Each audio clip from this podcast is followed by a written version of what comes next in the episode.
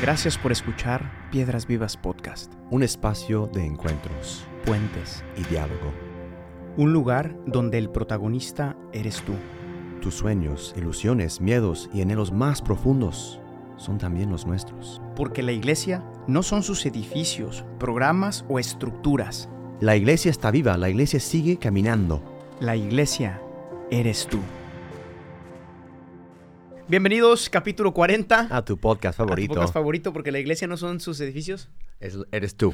programas de estructura. ¿A dónde vas? ¿A dónde vas? estaba, Siéntate. estaba acomodando. ¿A dónde vas? Si vamos empezando. Ya vamos. Bueno, eh, gente querida, eh, em, seguimos con nuestro camino Viene uno bueno. y empezamos un nuevo profeta. Todos los episodios son muy buenos, pero este en particular me ha gustado. Eh, el Espíritu Santo le iluminó mucho.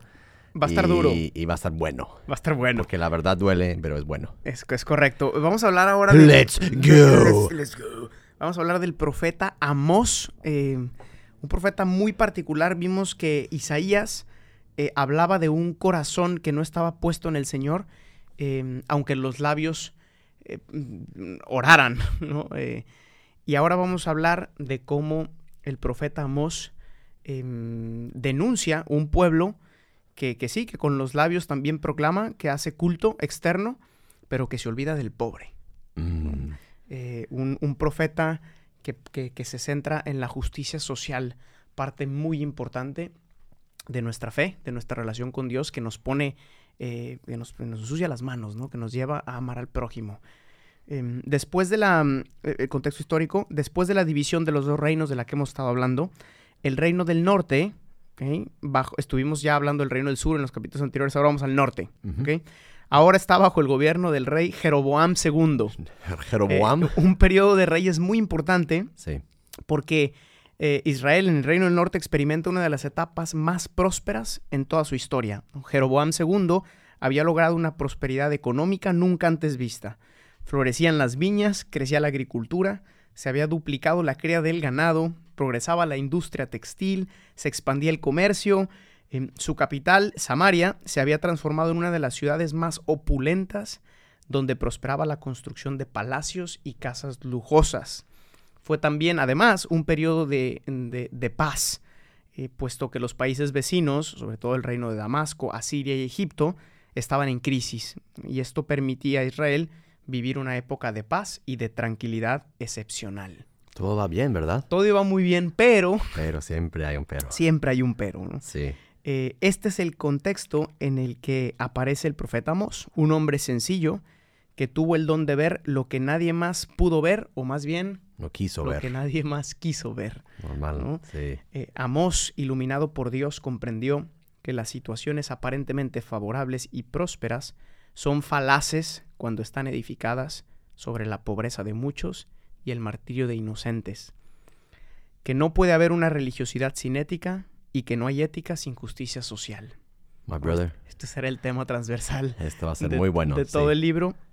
Y simplemente antes de entrar al texto decir em, que los profetas y los libros de, de la Biblia, de, de- los profetas, tienen esa capacidad de hacernos entender que no es la cuestión externa el problema. Ujú. Vimos en el Reino del Sur que había problemas externos, guerra, violencia, em, y que el pueblo no respondía al Señor en medio de circunstancias así. Ahora vemos que hay paz, prosperidad económica, ap- aparente tranquilidad, y, en esta situación tampoco el pueblo va a ser, em, va, va a saber responder al Señor. Ni en las buenas ni en las malas, ni en las buenas ni en las malas, ahí tienes. al que no le reza a Dios porque está en las malas, ni al que le reza porque está en las Las buenas. exacto. Pero Vamos bueno. al texto. También escogí dos textos distintos. Vamos a, leer eh, un pequeño texto de Amós capítulo 2, versículos 6 a 8, y luego del capítulo 5, versículos 21 a 23. Así dice el Señor. Vendieron por dinero al justo y al pobre por un par de zapatos. Pisotean en el polvo de la tierra las cabezas de los pobres y tuercen el camino de los humildes y el hijo y su padre se acuestan con la misma joven, profanando mi santo nombre. Sobre las ropas empañadas se acuestan junto a cualquier altar, y beben de la casa de su Dios el vino confiscado injustamente. Pero yo, el Señor, aborrezco y desprecio sus fiestas, me repugnan sus asambleas. Cuando ustedes me ofrecen holocaustos, no me complazco en sus ofrendas, ni miro a sus sacrificios de terneros cebados. Aleja de mí el bullicio de tus cantos, no quiero oír el sonido de tus arpas. This is the word of the Lord. Praise the Lord Jesus. ¿Lo, lo dejamos aquí o qué? Wow, o sea, yo, creo que ya nos podemos retirar. texto tan sagrado que... No, vamos, pero bueno, vamos a hablar de un merece tema un comentario, la que neta. sé que es delicado, Sí. em, pero que es muy importante, que es eh, este, este tema de la justicia social que está muy presente en este libro del profeta Amós. ¿no? Vamos a dividir tres puntos, la vocación de Amós, em, y luego vamos a ver un poco cómo esta vocación va respondiendo a estas circunstancias. ¿no? Vamos a ver cuál es el contexto em, histórico, social, en el que surge esta vocación de Amós. ¿no? Em, el reino del norte, habíamos visto que todo el bienestar y la prosperidad en el reino ocultaba de fondo una enorme descomposición social, porque mientras las clases dirigentes aumentaban sus riquezas, construían fastuosas mansiones y organizaban espléndidos banquetes todos los días, mucha gente estaba sumida en la miseria, en la pobreza absoluta. Había grandes desigualdades sociales y un contraste brutal entre ricos y pobres. Los campesinos eran víctimas de los prestamistas, que les, eh, eh, que les cada vez le- les aumentaban las hipotecas y embargos y que nunca iban a lograr pagarles de vuelta. Los comerciantes se aprovechaban de la gente, em, los jueces se dejaban sobornar con facilidad y usaban la ley a su antojo para hacer fraudes entre paréntesis legales, ¿no? Sí. en esos huecos de la ley Exacto. para aplastar más a los pobres. Y lo peor era que el gobierno no hacía absolutamente nada para remediar esta grave situación de injusticia. Y sí, uno que eso te acuerda mucho al Evangelio de Jesús cuando de, de Lázaro y el, y el hombre rico. Ah, y como a tu puerta está el hombre pobre y todavía lo desprecias y, usas, por así decir, sus, sus fatigas de todos los días para, para que tú eh, cenes a gusto, pero él está muriendo de hambre y de enfermedad. Ahí está. Y, en e- justo en este contexto de, de- es, es, eh, que Dios llama a un hombre muy sencillo y curioso del reino del sur. Acuérdense que todo esto está pasando en el reino del norte. ¿no? Amós era un ganadero bastante sencillo del reino de Judá, es decir, del sur. ¿no? Un día ordinario, mientras hacía lo cotidiano, escuchó la voz del Señor que lo llamaba a profetizar en un reino que no era el suyo. Y no cualquier profecía, sino una que anunciaba el fin de ese reino, eh, una catástrofe inminente que iba a suceder al reino del norte. Dios no podía pedirle algo más incómodo y difícil a este pobre hombre. Sí. Amós seguramente pensó en, en- en decir que no. O sea, ¿Qué necesidad tenía él, que está en el reino del sur, donde se encuentra bien y en paz, de ir al reino del norte y denunciar las injusticias de un país ajeno? O sea, no puedo ir a predicar misericordia y que todo va a estar bien. No, No, esto. Y en un país que no es el tuyo. exacto. ¿no? Este carácter misionero de la llamada. Pero el grito del pobre y la muerte del inocente hizo un gran eco en el corazón de Amós. Sintió un gran temblor en su cuerpo, un fuego que lo devoraba por dentro y un rugido ensordecedor que amenazaba hacerle estallar sus oídos. Y decide aceptar esa vocación de profeta. Y leemos en Amós 3.8, ¿no? Que dice, ruge el león, ¿quién no temerá? Habla el Señor, ¿quién no profetizará? Sí. ese, ese león interior que ruge por justicia, ¿no? por sed de justicia ante las, ante las abominaciones y excesos de los ricos. Este león de Judá, ¿eh? Este león de Judá. Yes. Eh, y así Amós abandona su casa, deja sus rebaños y parte rumbo a Samaria, capital del reino de Israel, que está más o menos unos 90 kilómetros de, de- de donde era su aldea, ¿no? para anunciar aquello que Dios le había revelado. Este es el contexto. Ya. Llega a Samaria, esta capital del reino del norte. Y vamos al segundo punto, porque esto es muy interesante. Amós usa la estrategia de Natán. ¿Se acuerdan del profeta Natán? Que le había di- dicho, que había apelado al corazón de David. Y después le había dicho, ese hombre eres tú. Ese hombre eres tú. Bueno, pues aquí el buen Amós utiliza lo mismo para el pueblo. Sí, y, y- y cuán difícil es predicar a alguien eh, que aparentemente está, está bien, eh, que, que es cómodo, ¿no? Yo, yo, la gente va, ¿tú qué, qué me tienes que ofrecer? Sí, Eh, no, y por eso, es por eso ah, toma esta estrategia que vas a describir ahorita, porque es interesante cómo es tan difícil predicar a la gente que, es- que aparentemente está bien. Aparte, recuer- recuerden que bien. estos, estos se sentían muy piadosos. Sí, ¿no? Por eso el Señor, vamos a ver más adelante, que dice, aborrezco sus reuniones. O sea, Esta era gente rica, Ajá. de- de- con muchas posibilidades, em, que, que rezaban o que iban a la iglesia. Sí. ¿no? O sea, gente buena, entre comillas, pero vamos a ver qué pasa, ¿no? Entonces, usa la estrategia de Natán, apela al corazón, haciendo los jueces de otros pueblos primero. ¿No? En lugar de criticar directamente a Israel, comienza criticando países vecinos. Esto es al inicio del libro de Amós. O ¿no? sea, mira lo que está pasando allá. Exacto. Amós inaugura su ministerio de profeta de un modo excepcional, ¿no? con una gran audacia y una capacidad pastoral tremenda. Comienza su predicación en la plaza central del reino de Israel, pero critica los excesos y las injusticias no de Israel, sino de los pueblos vecinos. O sea, mira lo Y- que están haciendo ellos. Igualito que, que la historia de David y Natán. De este modo logra captar la atención del pueblo, quien se interesa en el tema. ¿no? ¿Quién de nosotros no es un gran juez de los excesos de los demás? ¿Quién de nosotros no se ofende ante los abusos de poder y las exageraciones de otras personas? A todos nos toca en el corazón escuchar los abusos de otro y casi nos indignamos. Sí. ¿no? Pues Amós utiliza esta estrategia. La gente que está ahí, que lo está escuchando, es un profeta nuevo, no es conocido, Sí, ¡ah! ¿no? se grande. emociona. Sí. La gente escuchó con gran gusto el castigo que Dios enviaría a cada uno de estos pueblos. ¿no? Empieza, Aplausos y están felices Sí, con sí, él. empieza, diciendo, bueno, a Damasco por invadir territorios ajenos, ¿no? a Filistea por comerciar con esclavos, a Fenicia por su falta de fraternidad, Vamos. a Edom por, eh, por odiar a sus vecinos, a Amón por su crueldad en la guerra, a Moab por ultrajar a los muertos y a Judá por su idolatría. Exacto. Sí. Y nosotros somos los fieles. Ay, todos eh, aplaudiendo, ¿no? Me imagino que cada frase que Amós decía provocaba en los presentes como ese, ese grito, ¿no? De, "Ah, sí, que los castigue Dios, sí, ¿no? ya, vamos. Una aprobación Sí. ante el deseo de justicia eh, ante otros pueblos. Todos estos pueblos no eran judíos, ¿no? Muchos de ellos, o muchos eran un poco derivados, ¿no? Pero alejados del Señor, mientras que el reino del norte, según ellos, No se mantenía fiel, ¿no? Estamos bien. Nosotros estamos bien. Todos escuchaban con satisfacción la profecía de un Dios que castigaría las injusticias ajenas. Todos experimentamos un cierto gozo ante las consecuencias de los pecados de los demás. Qué bien. Finalmente recibieron su lo merecido. Sí, y es que a nadie le gusta que la maldad triunfe a menos que sea nuestra propia maldad. Esas sí somos buenos para esconderla. Sí, pero. Y aquí el gran Amós aplica la misma que Natán. ¿no? Una vez que el pueblo está enfurecido ante las injusticias de otros pueblos, Amós les dice, ese pueblo eres tú.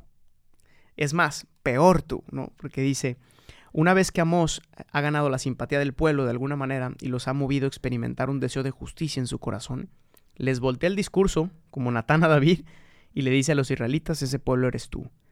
Todo el discurso de la justicia de Dios hacia los pobres, hacia los pueblos extranjeros, perdón, e- ese castigo que estos pueblos merecían era únicamente una preparación para afirmar después, como dice él, si Dios castigaba así a los pueblos que no conocían su ley, con cuánta más dureza castigaría al pueblo que sí conocía sí. su ley y que la había rechazado. Ahora empieza a ser una- algo más personal para Sí, esta que gente. estos no tienen la culpa, estos ah, extranjeros. Pero tú, Pero tú que conoces la hijo. ley, Sí. tú que eres mi hijo. Y Amós viendo que había llegado el momento propicio, lanza esa carta bajo la manga, ¿no? Exacto. Y le dice a los israelitas lo que leemos en lo que leemos ahora, ¿no? En Amós 2, 6. Dice, y ahora ustedes, ya, ya les hablé de todos los demás, de, de Fenicia, de Egipto, De ahora Amón, ustedes, sí. porque han cometido tantos crímenes como ellos, porque venden al inocente por dinero y al pobre por un par de sandalias, oprimen y humillan a los débiles, pervierten a los más humildes, rezan a los ídolos y después van al templo a tomar vino comprado con dinero ajeno. O sea, un examen de conciencia más clara y dura no puede haber. Ahora ustedes, caray. Sí. ¿no? Y la las caras de, de los israelitas como yo creo que se empezaron a ir uno a uno. uno a uno. O, o en manada, porque En manada. no puede ser. Eh, y es que, y este es el tercer punto, ¿no? No puede haber piedad auténtica sin justicia social. A diferencia de David, aquí es muy triste porque el pueblo de Israel no fue capaz de aceptar su pecado y de pedir perdón. De hecho, poco a poco, la gente se molesta. Por Esto decir la- dice, ¿no? Vemos ya como se descubre, se, se, se ya pone al aire, ¿no? Esa corrupción. En vez de como en un pecado personal, ya quitamos todo la- la- lo, lo bonito de la estructura, que, de la riqueza, que estamos bien y ya quitando esa velita dices, ah, detrás también hay algo más eh, putrefacto y, y- y corrupto. Sí, y es cuando, y ya cuando te toca a ti y Ah. ves, eh, eh, se, se molesta la gente, ¿no? Y se va retirando poco a poco. Ah, miren, ese que predicaba antes, no. Es un No me gusta ya. Es un comunista, Exacto. ¿no? Y Es este, empiezan a de recurrir este marxista, sí. este marxista, ¿no? Porque, Claro. Porque ahora me toca a mí, ¿no? Sí, Em, y se queda solo en la plaza, ¿no? Eh, pero Amos no, no, no se rinde ante esto, ¿no? Es la- también la grandeza de los profetas. Amos regresa al siguiente día, ¿ok? otra vez. Em, a las mismas calles, pero ahora viene con un mensaje todavía más duro. ¿no? Se dirige en, en- ese momento, se dirige a las mujeres de la alta sociedad de la época. ¿no? Esto lo leemos en, en Amós capítulo 4. ¿no? Esto es muy fuerte, porque eh, habla a estas, a estas mujeres que, que además se disfrazaban de, de- piadosas, ¿no? dando dinero, dando limosnas a las iglesias, dando limosna al templo. eh, iban por ahí vestidas como grandes señoras, haciéndose ejemplo, ¿no? Y, y, y Amós les habla a ellas y les dice, escuchen esto, vacas de Bazán, que oprimen a los pobres, maltratan a los necesitados y ordenan a sus maridos traerles vino para beber. Vienen días en que las echarán al excremento, lo asegura el Señor. Ay, esto es muy fuerte, ¿no? Porque esto era una provocación directa ya al corazón. Y las llama vacas de Bazán, esto es fuerte, ¿eh? Sí, eh, a estas mujeres de bien de la aristocracia, ¿no? Estas que daban tantas limosnas. Pero Amós sabía lo que decía, y es que Bazán, que es una región muy fértil del noreste de Galilea, muy famosa por su ganado y por sus vacas gordas. Es una imagen que habla de esta, de esta opulencia de este grupo social que se disfraza de gente buena, ¿no? Mientras, mientras va destrozando a los pobres en el camino. ¿no? Ese texto es muy fuerte que leímos también, dice ustedes, que de camino al templo, alabar al. Señor, sí. aplastan los cráneos de los pobres mientras caminan, Sí, mientras caminan a dar gloria al Señor. ¿no? supuestamente. Él sabía muy bien la vida de lujo y de bienestar que estas personas en la capital llevaban, ¿no? Y que esa vida, ese tipo de vida solo era posible gracias a la explotación de los campesinos. Y es que los lujos de los ricos existen gracias a la explotación de los pobres. Esto, esto, esto es fuerte, caray, pero, pero lo vivimos y, y tenemos que enfrentarnos también a un examen de conciencia todos nosotros. Totalmente. Y también el- la escena de Evangelio cuando Jesús está en el templo mirando, porque también hay imagen de Dios que mira a su pueblo. Jesús está en el templo y mira a quienes traen sus ofertas al, al templo. Habla de la y viuda esta. y a la, la- la pequeña, pobre viuda que echa sus dos moneditas en los cofres del templo. Y Dios dice, o sea, ¿quién realmente dio más? Y todavía también es admirable la, la fe de esos pobres que aún con su sufrimiento, que, que no les tocó la buena suerte eh, que, que a, que a muchos eh, eh, ha tocado, aún en esto saben descubrir a Dios en su vida. Um, entonces es, es muy interesante esto. Sí, aquí la, la enseñanza directa eh, que, nos, que, nos, que nos damos es, eh, realmente en el fondo no es posible olvidar al pobre y pretender ser piadoso. ¿no? El profeta Amós es especialmente claro cuando declara que Dios detesta la piedad que no va acompañada de la caridad. Lo leímos en el segundo tramo, ¿no? Lo vuelvo a leer porque es fuerte, ¿no? Eh, Amós capítulo 5. Dice el Señor, odio y detesto las celebraciones religiosas de ustedes. Me dan asco estas reuniones. No soporto los sacrificios que ofrecen en mi honor ni las ofrendas. No acepto los terneros gordos que me sacrifican. Dejen de cantar para mí. No quiero oír el sonido de sus arpas. Lo que yo quiero es que haya justicia social y que practiquen la honradez todos los días. El Señor a veces nos pide el sacrificio de nuestra vida, ¿no? De, de, ¿dónde está tu hermano? Otra vez esa pregunta. Sí. A mí, una cosa que me, que- que me ha marcado mucho en mi, en mi vida, una vez estábamos en, en una conferencia con un obispo eh, un, un gran obispo. Y estaba hablando de, estábamos hablando de las misiones, ¿no? Yo me acuerdo que le estaba hablando a un grupo de jóvenes bastante buenos, la verdad, jóvenes muy buenos que estaban en, en un curso de formación en Right. Roma, es decir, jóvenes también privilegiados, Claro. ¿no? Que estaban formándose en Roma Y, y- y justo el, el- el obispo decía, decía, a ver, eh, ustedes muchas veces eh, dicen que hacen cosas grandes, ¿no? Y en las misiones a veces, pues viajan, a veces tres horas, cinco horas, a otros, a- incluso a veces a otros países van, ¿no? A atender las necesidades de los pobres, comen en sus casas durante las misiones, duermen en sus techos. Y dice, y eso está bien, eso es muy hermoso. ¿no? Pero luego les preguntó, eh, pero a la señora que les ayuda en su casa, en su casa. en, en tu casa, Donde vives diario, tú. donde vives Sí, tú, exacto. la señora que te ayuda, el señor que les maneja, el chofer, ¿conoces su historia? Sí. ¿Sabes cuántos hijos tienen? ¿Has comido en su casa? ¿Estás al pendiente de las necesidades? A lo mejor tú que nos escuchas sí, ¿no? Pero para mí fue un examen de conciencia, porque a veces podemos viajar horas, ¿no? Para, para intentar dar esa limosna agradable al Señor, Y luego en casa. y en casa no, no, no, no a veces no estamos cercanos a- al que tenemos ahí, ¿no? Exacto. Eh, Man. y es que no podemos pensar en una fe auténtica ni en una piedad sólida si en nuestra vida no existe una preocupación real por los pobres. Gente, esto no es marxismo, esto no es comunismo, Ni socialismo, eh, sí. ni socialismo. Es un discurso que es sumamente incómodo. Lo sé, porque incomoda. ¿no? Sí. Eh, También para nosotros. Para todos. ¿no? Me hace hacer un examen de conciencia también a mí sobre mi vida. ¿no? Exacto. Pero es que si el pobre no tiene un lugar privilegiado en el corazón del cristiano, algo está fallando. ¿no? Algo está mal cuando en tu corazón no se esconde un deseo sincero y honesto de desprenderte quizá cada día un poquito más de algo para dárselo a alguien más. Eh, en fin, cierro, cierro con unas palabras, con un texto del Papa Francisco en Evangelii Gaudium, el número 201. Yo, esta encíclica también es ca- carta pastorales, ¿no? Exhortación apostólica. Sí. Eh, es un texto riquísimo, que, les aconsejo mucho que, que- que lo lean completo. Pero el número 201, Sí, es como el documento de Papa Francisco también. sí es. Es su- como su manifiesto casi. ¿no? En este número dice así el Papa, nadie debería decir que se mantiene lejos de los pobres porque sus opciones de vida implican prestar más atención a otros asuntos. Esta es una excusa frecuente en ambientes académicos, empresariales o profesionales, e incluso eclesiales.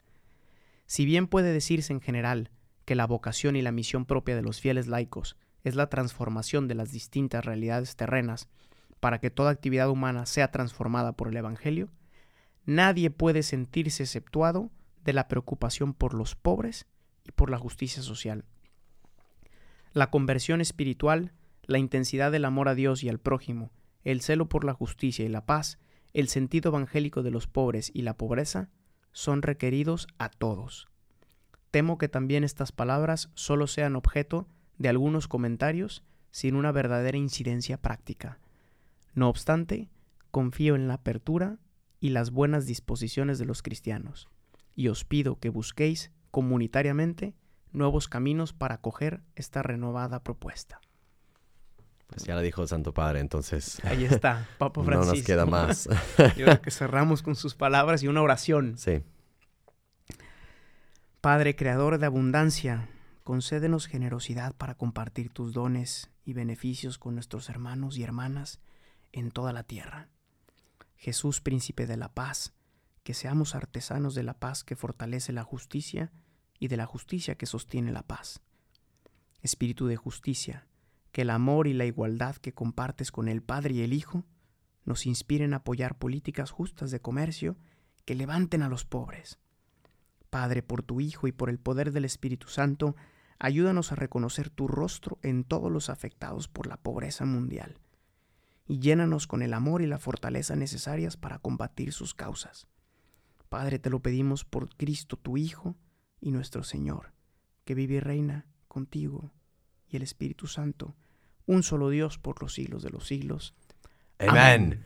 Muchas gracias, gente, la Gracias verdad. por em, acompañarnos. Vamos a seguir adelante con otros profetas, otros momentos políticos en el Reino del Sur y el Norte hacia justo a alguien que realmente va a ser pobre con los pobres para llevarnos a la casa del Padre. En Eh. My Man Jesus. Amen, my brother. Pero vamos, muchas gracias por escucharnos. Nos vemos a la siguiente. Excelente día, hasta luego. Chao. Gracias por escuchar este episodio. Piedras Vivas es una comunidad de personas que ha descubierto su identidad de hijos y que responde con libertad y frescura a la misión que Jesús confió a su iglesia. La iglesia no son sus edificios. La iglesia eres tú. Para más experiencias y contenido, síguenos en nuestras redes sociales y en la página oficial de Piedras Vivas.